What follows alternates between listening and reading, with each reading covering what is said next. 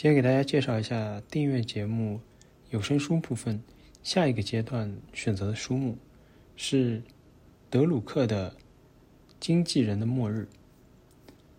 德鲁克呢，首先他广为人知的身份是一个管理学大师，甚至他是开创管理学的人。如果你在豆瓣搜索德鲁克，最前面几个跳出来的词条分别是“管理的实践”、“彼得·德鲁克全集”、“德鲁克管理思想精要”、“卓有成效的管理者”、“旁观者”、“个人管理”、“管理使命、责任、实务”、“实务篇”这样的书籍。而我们接下来选择的这本书呢，是他个人的，算是第一本出版物吧。这本书，他一九三三年在希特勒正式在德国上台之前就开始动笔。比较早的内容呢，揭露在一九三五年或一九三六年由奥地利天主教徒与反纳粹的出版商印成的小册子。正式问世呢，是一九三九年，甚至当时被英国首相丘吉尔列为英国预备军官学校的毕业生数目。也就是英国军官这个阶段的所谓必读书目，但是这本书呢，一直以来都有比较大的争议，或者说，由于它的超前性，在一九三九年就很难找到出版商出版，无论是一九三九年还是一九六九年的版本，都始终被出版商要求做出一些修改，以迎合大众的接受度。其中还有一个很重要的原因呢，那就是这本书啊，《经纪人的末日》副标题是“极权主义的起源”。与二战结束之后，汉娜·阿伦特非常著名的同名书籍《极权主义的起源》有比较大的论述上的观点的分歧，而汉娜·阿伦特呢，相对来说作为更受广泛认可，尤其是在谈到。犹太人与德国之间的这个关系的领域，拥有更大的权威性和话语权的情况下，本书的观点呢，在很长一段时间呢，并不能进入学界主流。这本书呢，同样是一个小册子，总共分八章，一百三十六页，十二万两千字，所以呢，作为有声书的朗读播送。其实是比较友好的。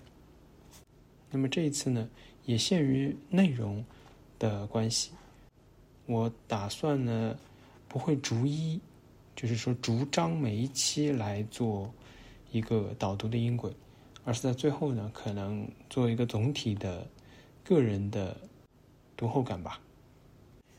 那么为了更清楚的表述这本书所要谈论的内容。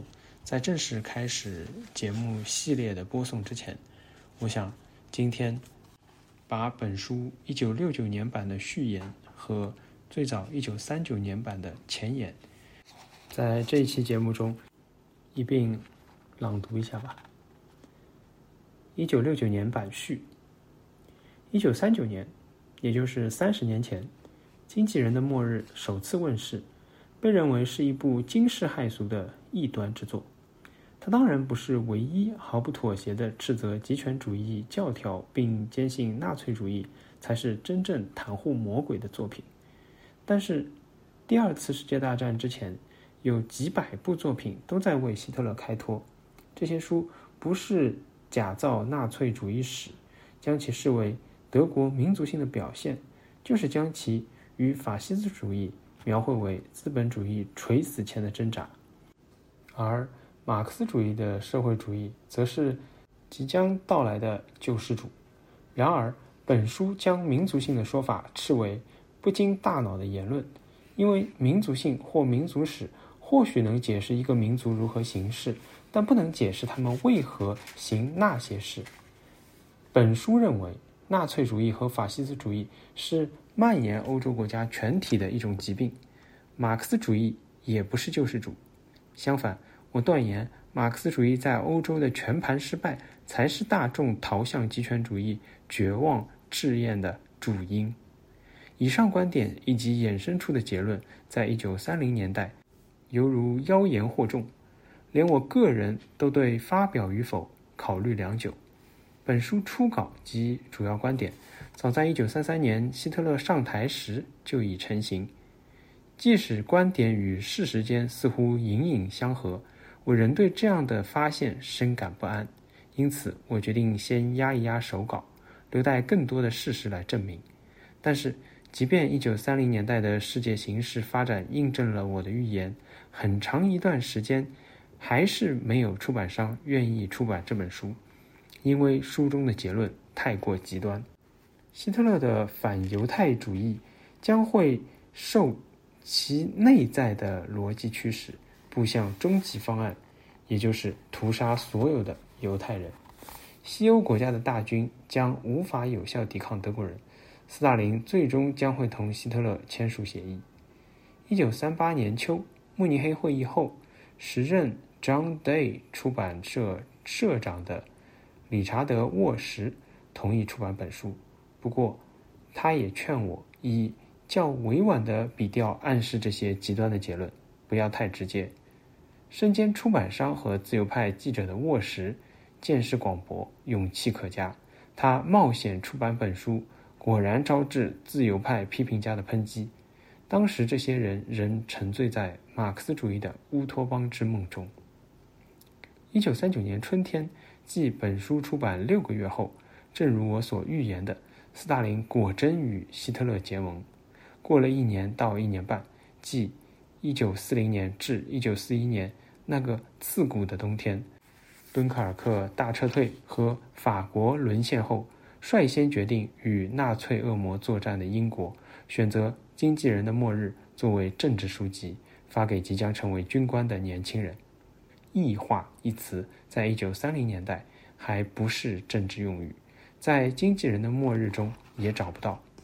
虽然如此，西方民众与西方社会以及西方政治信条间的疏离异化，却是本书的核心要点。在某些方面。本书提早了十多年指出，存在主义将于一九四零年代晚期至一九五零年代初期支配欧洲的政治氛围。书中有两篇重要章节，题为“群众的绝望”与“恶魔再现”。这两个用语今天看来再熟悉不过，但在一九三零年代或说法国大革命之后，都还不算是政治辞令。据我所知。《经纪人的末日》也是第一本将克尔凯郭尔视为影响现代政治甚深的现代思想家的政治作品。然而，相较于许多自第二次世界大战以来探讨存在主义和异化的著述，《经纪人的末日》显然是一本社会及政治论著，而非哲学论著，当然，更不是一本神学论著。本书的第一句话就开门见山的说道：“这是一本有关政治的书。”的确，本书涵盖了原理、哲学与政治信条，但只是将这些作为具体分析政治动态时所需的材料。它的主题是权力的崛起，而非信仰的兴起。经纪人的末日不太探讨人性，甚至对于社会本质也很少提及。他专注于一个特殊的历史事件：欧洲社会及政治结构的瓦解，导致纳粹主义的兴起，进而支配了整个欧洲。构成本书主线的是政治、社会与经济，而非精神上的痛苦。不同于同时期的其他著作，《经纪人的末日》将欧洲的这一悲剧解释为丧失政治信念的结果。也是欧洲民众政治疏离异化的结果。本书特别追溯了人们一头栽进极权主义绝望的过程，并将之归咎于进入现代的三百年来人们对政治信条的不断幻灭。最后一个出现的信条是马克思主义，而导致极权主义兴起的决定性因素正是马克思主义在欧洲的全盘失败。面对。政治现实和社会经验，他显得苍白而缺乏说服力。结果是，欧洲的民众被在线的恶魔所征服，现代的核心信念是社会可以被建成理性的、有序的、可控的，并且可理解的。随着马克思主义作为世俗信条的崩解，欧洲社会再度变得非理性、险恶且令人无法理解，不断遭受邪恶力量的威胁，个人毫无抵御能力。失业和战争是两次世界大战间困扰社会的恶魔。自由主义欧洲的世俗信条，马克思主义正是其合乎逻辑的最终形式和顶点。无法驱逐也无法控制这些力量，既有经济与政治理论，也无法解释其成因。虽然其源自人类和社会，并于社会内部发生，但结果证明，他们竟和那些曾令人类先辈无能为力而又不得不屈服的恶劣的自然力量一样，没有理性，无法掌握，毫无意义，又变化无常。然而。二十世纪的人类早已无法像其先辈那样回到曾给予精神安定的宗教信仰所蕴含的那种合理性。经纪人的末日对于宗教的尊重以及对于基督教教会的重视，在当时可能有点过时。当时的政治分析若真的关注宗教议题，也认为宗教是过时的残骸，教会则是无用的反动派。斯大林当年那句脱口而出的名言：“教皇手里有几个师？”就像听到维多利亚时代的上流社会口吐《三字经》一样，令人惊愕。他直接道出了众人心知肚明却一直被客套掩饰的想法。不过，我的书里有一章名为《基督教教会的落败》，认为基督教教会原本是应该成功的，并会提供一个新的基础。在本章中，基督教教会被视为潜在的反对力量以及可资利用的政治避难所。那些三十年前深受十八世纪启蒙思想和十九世纪反对教权主义影响的人，往往忽视基督教异议分子的存在。从科尔凯郭尔到法国的工人牧师，将他们视为与现实脱节、无可救药的幻想者。就我所知。经纪人的末日是第一本以当代眼光看待他们的书，认为他们是意志坚定的现实主义者，致力于解决现代社会中的现实问题。这也让本书预示了战后欧洲的一大显著特征：基督教民主政党的兴起，以及天主教教会在教皇约翰的领导下逐步与时俱进的过程。不过，经纪人的末日也下了另一个结论。教会终究不可能为欧洲社会和政治提供一个基础，教会难逃失败一途。这并不是由现代人对其忽视而造成的。宗教固然可以为个人解答绝望从何而来、存在何以痛苦，却无法为大众的绝望指引一条明路。很遗憾，这个结论恐怕至今仍然成立。西方人应该说是今天的所有人。并未与这个世界决绝。如果人真的期望救赎，他所求的也是在俗世里寻找救赎。而教会，尤其是基督教教会，其实是可以也应该传播社会福音的，但他们无法也不应该用政治替代恩典，用社会科学取代救赎。宗教作为社会的批判者。除非放弃了天国，放弃了灵魂与上帝同在的信仰，否则是不可能真正接受任何社会，甚至是任何社会项目的。这既是教会的优势，也是他无法改变的弱点。它是社会之良心所寄，却难作为一种政治的和社会的力量。在那个年代，革命的呼声沸沸扬扬，但这个词的内涵却像是抢椅子的游戏。由马克思主义的无产阶级专政取代资本家老板们，本书可说是第一次解释了这种所谓革命，不过是改朝换代而已，是新的统治者不得不暂停现有的权力架构和机制而已。这在今天是老生常谈，因为我们有奥威尔的《一九八四》，米洛万吉拉斯的新阶级和一九六八年。秋天苏联入侵捷克斯洛伐克。但是在三十年前，这是一种崭新的观点，连当时的反共产主义者也确信，共产主义将彻底改造社会，而不是以一个更为严苛和集权的统治集团来代替原有的。我发现，当时所谓的革命，绝大部分不过是权力斗争而已。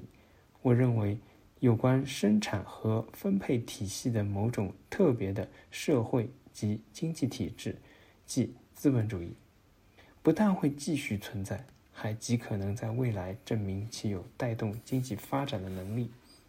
而马克思主义由于其美满的特质，一旦这种绝对正确遭到质疑，大概就难以幸存。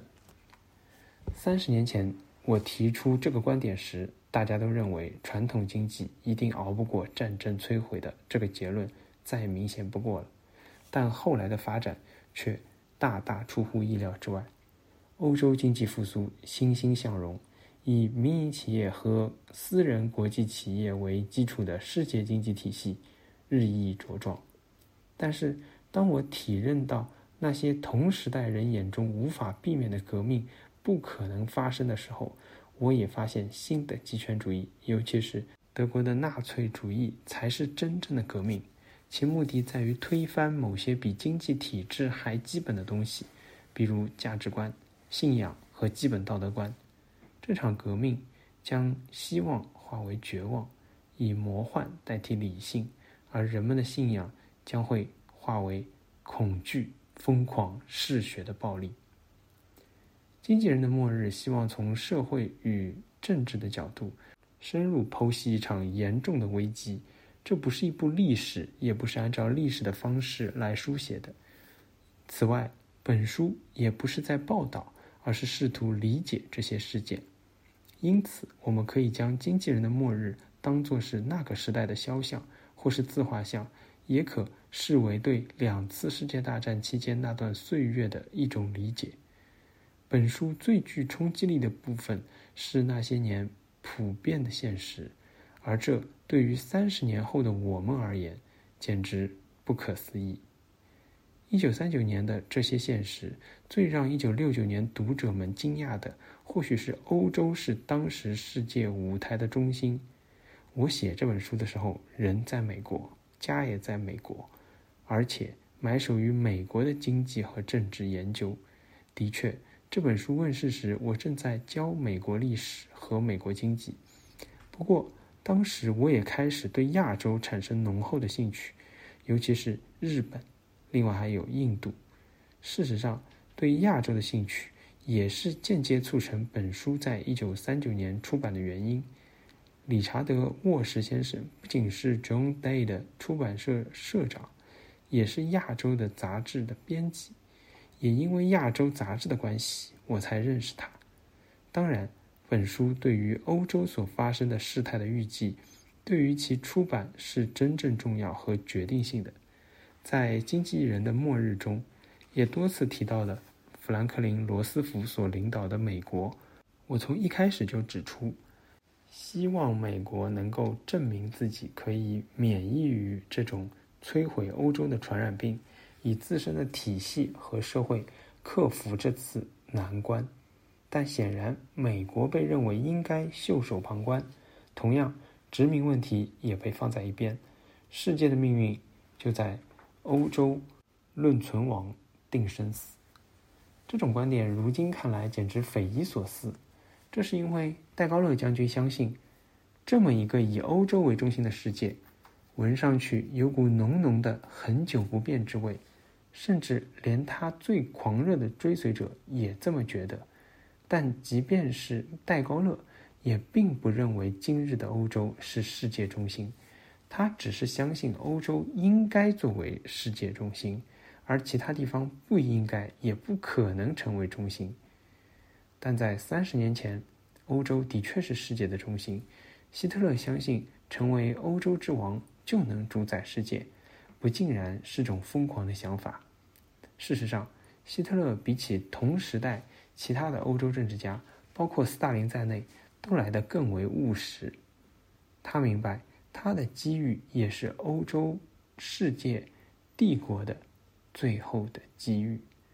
未来世界政治中心必将移出欧洲，而其他人，包括欧洲以外的人都和戴高乐将军保持同样的看法，认为欧洲的统治优势和中心地位是注定的，是世界永恒秩序的一部分。本书描绘了当时的第二个特点，这在今天同样难以想象。马克思主义是当时多如繁星的社会政治运动。哲思与激情中的超级巨星。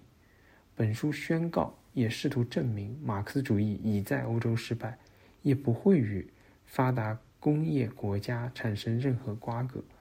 引用一本比《经纪人的末日》晚了二十年的书名，当年的马克思可比喻为失败的神。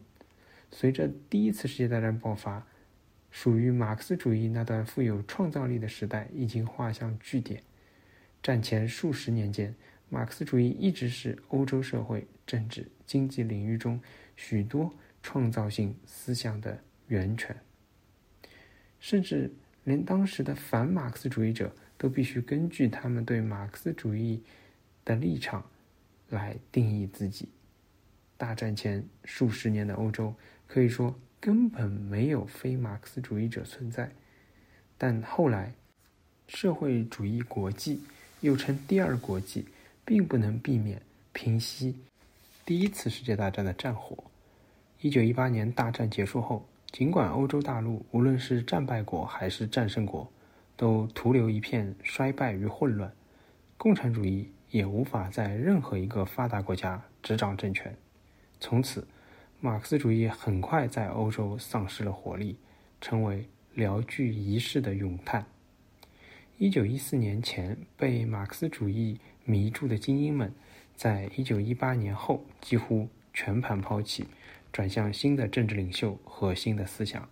德国的马克思韦伯、法国的新托马斯主义者和奥地利的弗洛伊德，仅列出新知识分子中最耀眼的人物，都不是反马克思主义者。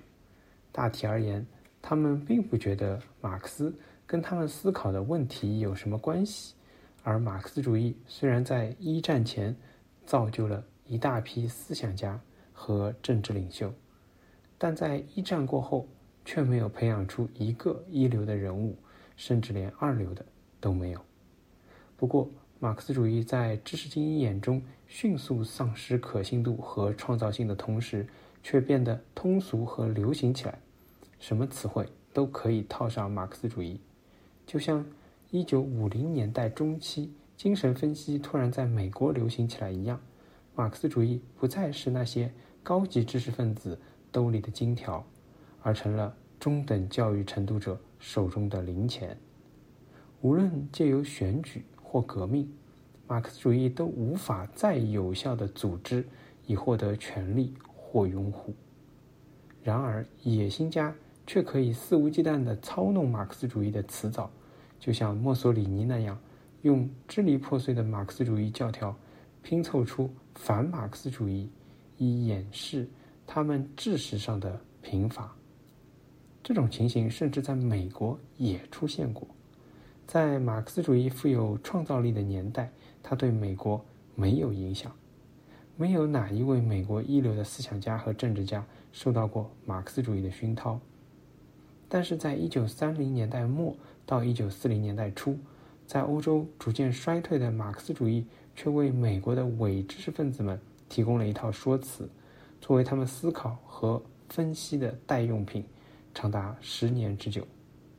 换句话说，马克思主义这个失败的神，在衰败之后，对欧洲政治舞台的影响力，反而大于其之前作为世俗宗教的颠覆时期。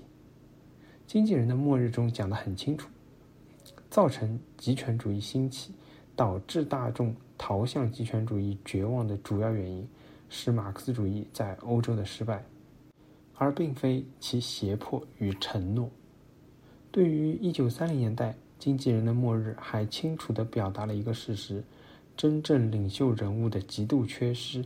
当时的政治舞台上充斥着形形色色的人，历史上似乎从未同时出现过这么多工作狂式的政治人物，其中不乏正派的，甚至是颇为能干的人才。但除了希特勒和斯大林这两位黑暗王子外，其他都只是可怜的小角色，连平庸都算不上。而像巴本、拉瓦尔、吉斯林这样的恶棍，只是无足轻重的家伙。他们恶劣的叛国行径，都是错判形势的愚昧之举。可是，如今的读者会反驳说。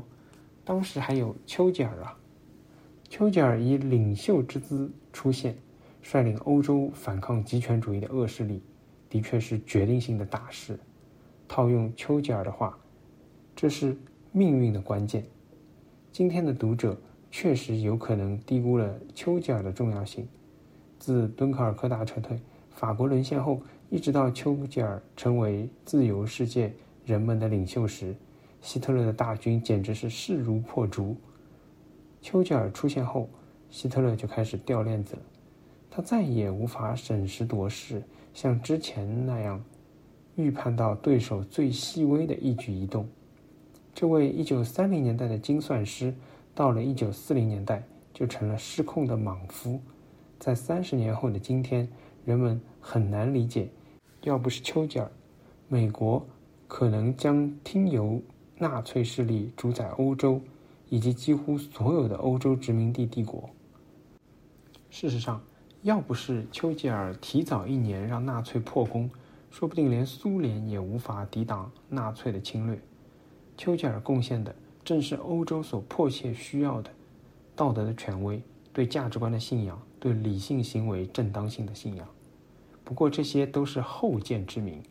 丘吉尔的名字出现在本书中。并备受尊重。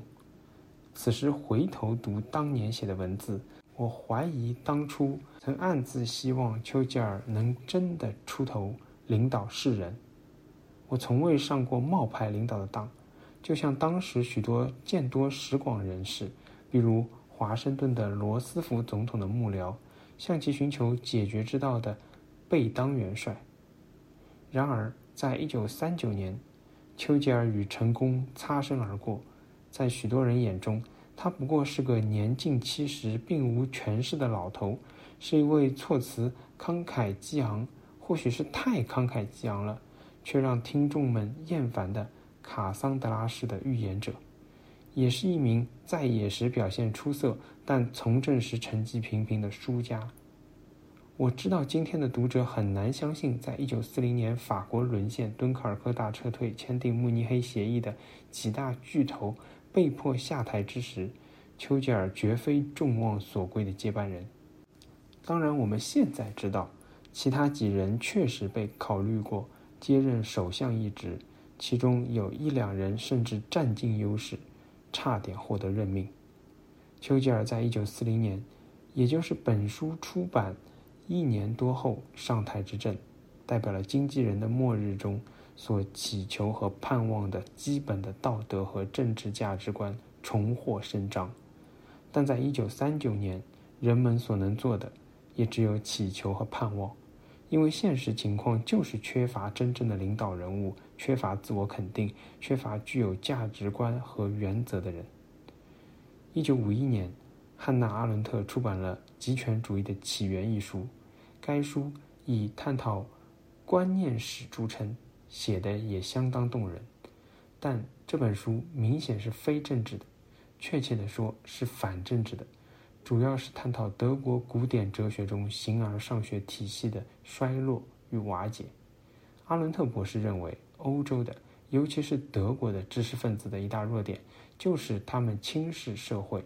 和政府的现实，对权力和政治也漠不关心，但这种让他深感遗憾的态势，在他身上也展露无遗。当然，除了《经纪人的末日》以外，他的这部著作也是唯一真正与极权主义因何而起又为何盛行问题有关的书籍了。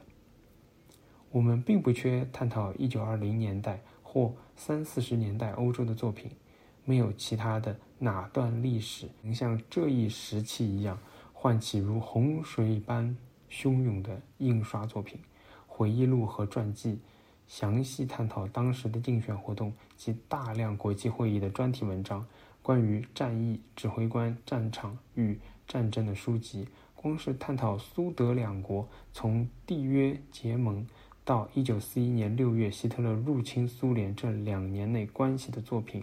就有百多部，然而这么多作品中没有一本，除了《经纪人的末日》，试图解释极权主义的兴起；没有一本把极权主义视为一种政治与社会现象来解释；也没有一本分析它得以跃居政治与军事支配地位的内在动力。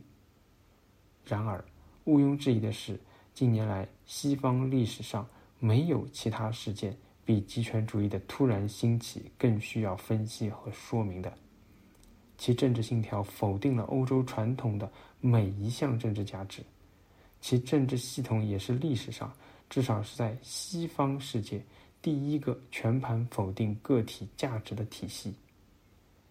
我所谓的一九三零年代的现实，假定欧洲是世界中心，衰退后的马克思主义的流行，真正领袖人物的缺乏。甚至是中人之资的领袖，或许正是世人对于极权主义沉默的主要原因。至今，我们仍由于太接近那段岁月而无法把它作为历史客观公正的看待。毕竟，我们这一代，也就是三十岁以上的，尤其是年过五十仍在政治、社会或经济领域担任要职的人，都参与过那段历史。或至少是受害者。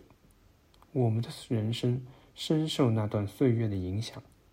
我们不问当初究竟发生了什么，而是追问当初要怎么做才能防止那些事情发生。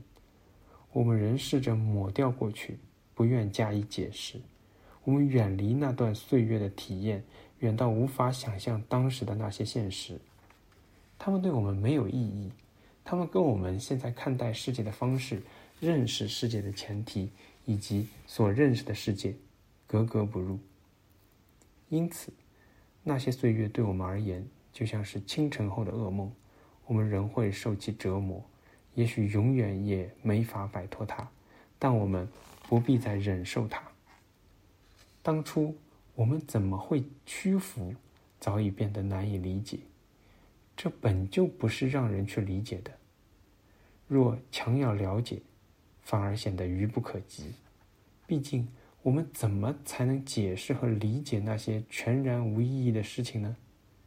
但在今天，那个人与两次大战间，尤其是一九三零年代同时代的时代，也就是活在陈后噩梦中的时代，正在迅速凋零。对现在三十岁以下的人而言，这段时期已成为客观的历史，因此对他们来说，要如何来解释这段历史，是一个有意义的、可理解的，甚至可能是非常重要的问题。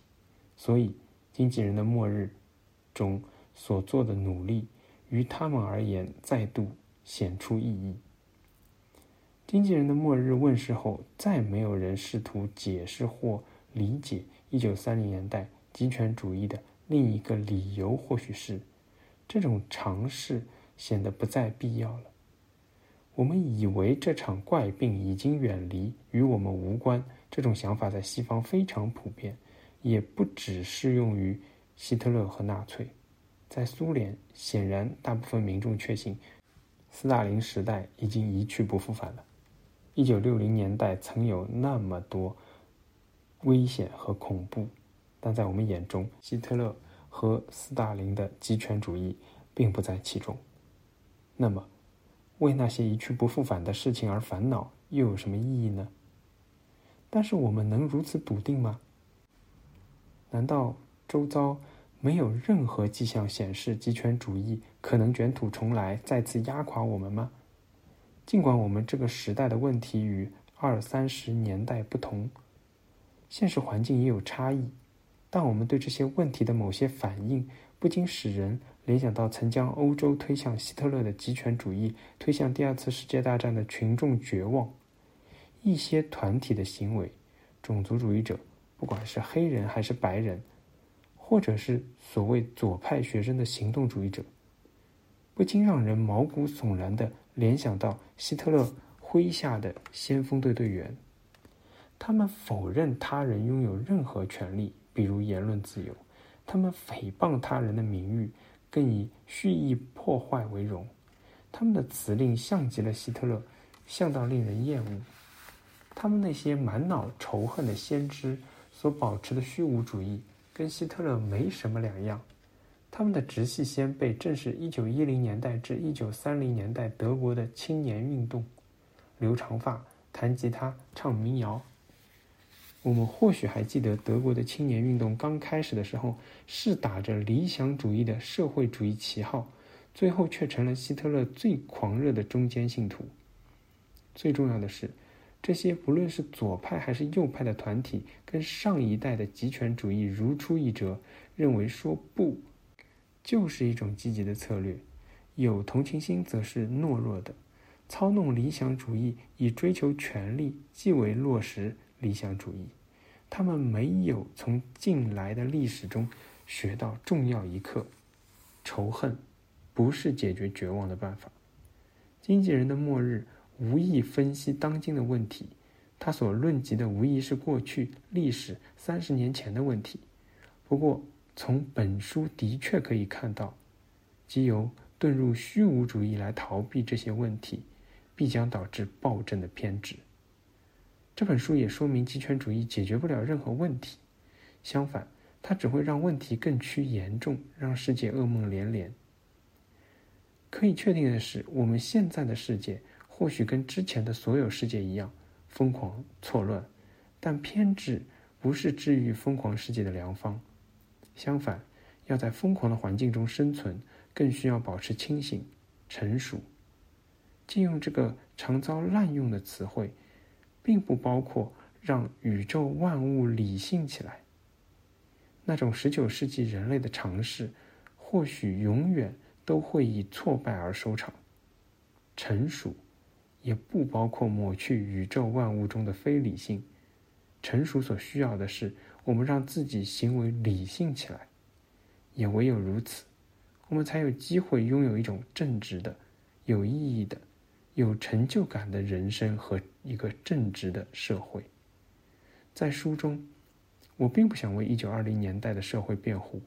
也不想为那些社会的问题和祸害开脱，但我确实想要读者们认识到，完全抛弃建制 （establishment） 的后果，以及相信“不”这个词是充分的答案，甚至就是答案本身的后果。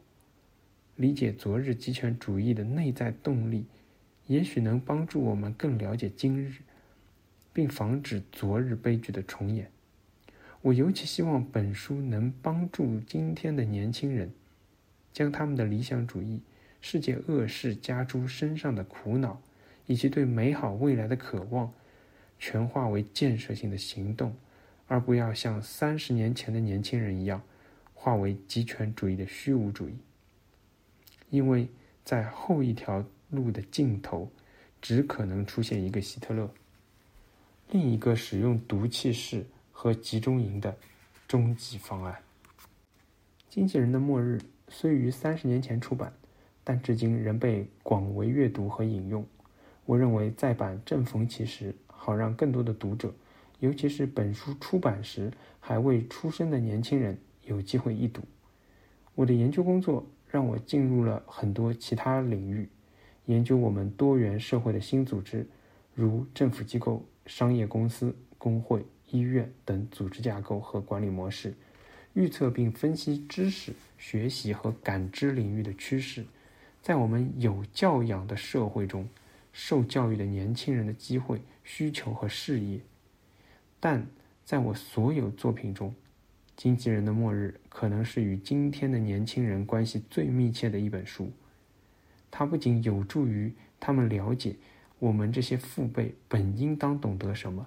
才能避免当年那场人生浩劫，或许也有助于今天的这代人避免在他们的人生中重蹈那场浩劫。彼得·德鲁克，一九六九年元旦于美国新泽西蒙特克莱尔。以上是本书一九六九年版的再版序言。接下来是本书第一次出版时的前言。这是一本有关政治的书，它不如学者力求立场超然，也不如新闻报道力求公正客观。本书有其政治上的目的，希望能强化人们维护自由的意志，抵御为支持极权主义而抛弃自由后所产生的威胁。同时，本书依据一个先入为主的信念：欧洲传统与极权主义革命的基本原则间毫无妥协余地。正因了解法西斯主义和纳粹主义会对欧洲的基本原则构成威胁，所以我没办法接受一般人对极权主义革命的解释和阐述。在我看来，他们只谈到表面的现象就满足了，往往拒绝承认那些无懈可击的证据，而死抱着一厢情愿的想法，悲哀的让人联想到所有旧的政治体制为掩饰自身时已灭亡的事实，始终沉溺于自欺。这些旧秩序倡导者的自我欺骗，向来助长的是新的革命力量，而非其自身的胜利。因此，我似乎得为极权主义找到更确凿、更适当的解释和阐述方式。由于在政治与社会生活中没有所谓的意外和奇迹，政治与社会的果必有其充分的因，所以一场动摇社会基本原则的革命。只有在社会组织的基础发生根本变化的情况下才会产生，它必然照应于另一场将人类对其天性、社会本质及人类在社会中的功能和地位的观念都彻底改变的革命。在本书中，我试图将法西斯主义与纳粹主义诠释成一种根本性的革命，并有意将此分析局限于社会和经济领域。虽然我不相信唯物史观，我认为物质绝不是人类社会的基础，只不过是人类存在的支柱之一。从人类具有双重本质，同时隶属于兽性与神性领域的现象来看，物质绝不比另一条支柱——精神支柱来得重要，虽也毫不逊色。因此，人类的发展与改变。不仅表现在精神活动和艺术创造上，也显露在社会和商业方面。要分析一场革命，似乎必须做全盘分析。但首先，这种尝试必定难逃失败，且会以斯宾格勒式的噩梦收场。尽管他并未忽视人类活动最细微的部分，烹饪或性仪式、军事战略或制图，却还是失去了人类发展过程的线索。其次，前几个世纪的特性是，人类致力于让精神层面为物质层面服务。好比要分析16世纪的宗教改革的社会和经济层面的起源，显然是最迂回且浪费时间的方式。因为从13世纪到16世纪的特征是，人类一直试图让物质附属于精神领域之下。但若要从精神层面开始分析此时正在进行的革命，同样也是虚耗光阴。不过，请别忘了，我对社会层面变革所做的分析也只提供了半张图而已。我尝试做的分析可追溯到欧洲在希特勒上台前的太平日子，当时民主世界很快就要趋于完善，意大利的法西斯主义不过是个无关紧要的小讨厌。但甚至在那个时候，心灵的平静看来也是虚幻的。某个浩劫正在逼近，于是我的分析在纳粹与德国掌权的同时基本上已经完成。他通过了之后多年的考验，让我在预测时势所趋方面有某种程度的正确性。因此，我既然敢说他已证明不只是假设，也就认为本书有充分的理由出版。但。在此同时，我觉得必须附带提出一个我认为很重要的警告。书中也再三强调，尽管这个分析是在纽约完成，且主要为了美国读者而写，但结论绝不可任意套用于美国。日后将决定美国各方面发展的潜在力量与欧洲都有所不同。许多朋友很容易把欧洲模式套用到美国发展上，在我看来，这既不利于理解美国，也危害到对欧洲的认识。如果我的主张与结论被这样运用或滥用，那就真的与本意背道而驰。最后，我要感谢我的妻子，在写书期间一直支持我、协助我、给我意见、批评和建议。没有她鼎力相助，我绝对无法完成这本书。承蒙理查德·沃什先生校对整篇手稿，提供事实证明了极宝贵的意见和建议，也非常感激。还要感谢哈洛德·曼海姆先生，花了很多时间帮我校稿，他给了许多建议，都成为定稿的依据。彼得·德鲁克，一九三九年一月于美国纽约布朗克斯维尔。好的，以上呢就是本书两篇，分别是再版的序言和前言。